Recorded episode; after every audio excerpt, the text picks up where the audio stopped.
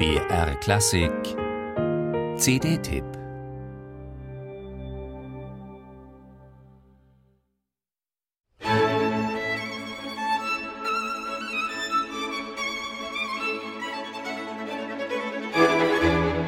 Ich spielte, als ob ich der größte Geiger in ganz Europa wäre. Alles lobte den schönen, reinen Ton. So schreibt der 21-jährige Mozart an seinen Vater Leopold nach Salzburg. Der hatte argwöhnisch gefragt, ob der Sohn denn in München auch brav Geige geübt habe. Mozart, der auf dem Klavier tatsächlich einer der großen Virtuosen seiner Zeit war, mochte die Geige offenbar nicht besonders. Wenn schon ein Streichinstrument, dann spielte er viel lieber Bratsche. Vier seiner fünf Violinkonzerte schrieb er in einem einzigen Jahr. Nach 1775 verlor er dann völlig das Interesse an der Gattung. Sein Instrument war und blieb das Klavier.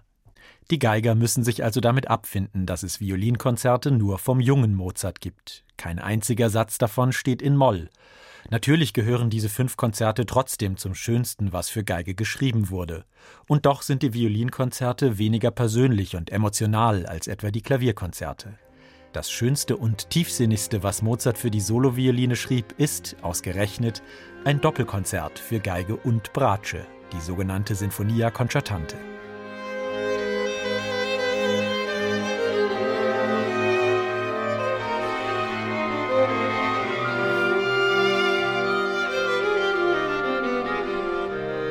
Die junge norwegische Geigerin Wilde Frang hat sich für die Sinfonia Concertante mit dem Bratschisten Maxim Risanov und dem exzellenten Ensemble Arcangelo zusammengetan.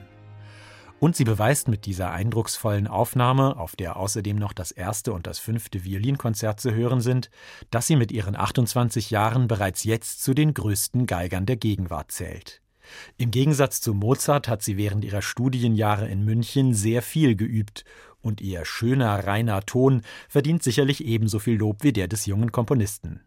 Als Teenager durfte sie Anne-Sophie Mutter vorspielen, ganz allein in der ansonsten menschenleeren Philharmonie im Münchner Gasteig. Anne-Sophie Mutter hat daraufhin die junge Norwegerin mit Nachdruck gefördert. Und doch hat Wilde Frang einen ganz persönlichen Ton gefunden. Sie spielt leichter und auch etwas schlichter als ihr großes Vorbild.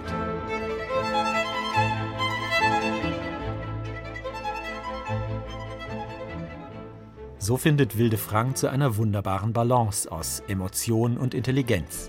Ihr Spiel ist in jedem Ton durchdacht, wirkt dabei aber immer absolut natürlich. Etwa wenn sie das Frage- und Antwortspiel von Mozarts Melodien mit kontrastierenden Klangfarben gestaltet. So entsteht wirklich der Eindruck, als würden sich hier lebendige Figuren auf einer imaginären Bühne miteinander unterhalten. Dabei ist ihr das von der historischen Aufführungspraxis geprägte Ensemble Arcangelo unter der Leitung von Jonathan Cohen ein inspirierender Dialogpartner. Mozart hatte seinerzeit als Geiger weniger Glück. Ich hätte gern mehr gegeigt, aber ich wurde so schlecht begleitet, dass ich die Kolik bekam, schrieb er an den Vater. Aber vielleicht war das auch nur eine Ausrede, weil er schlicht keine Lust aufs Geigeüben hatte.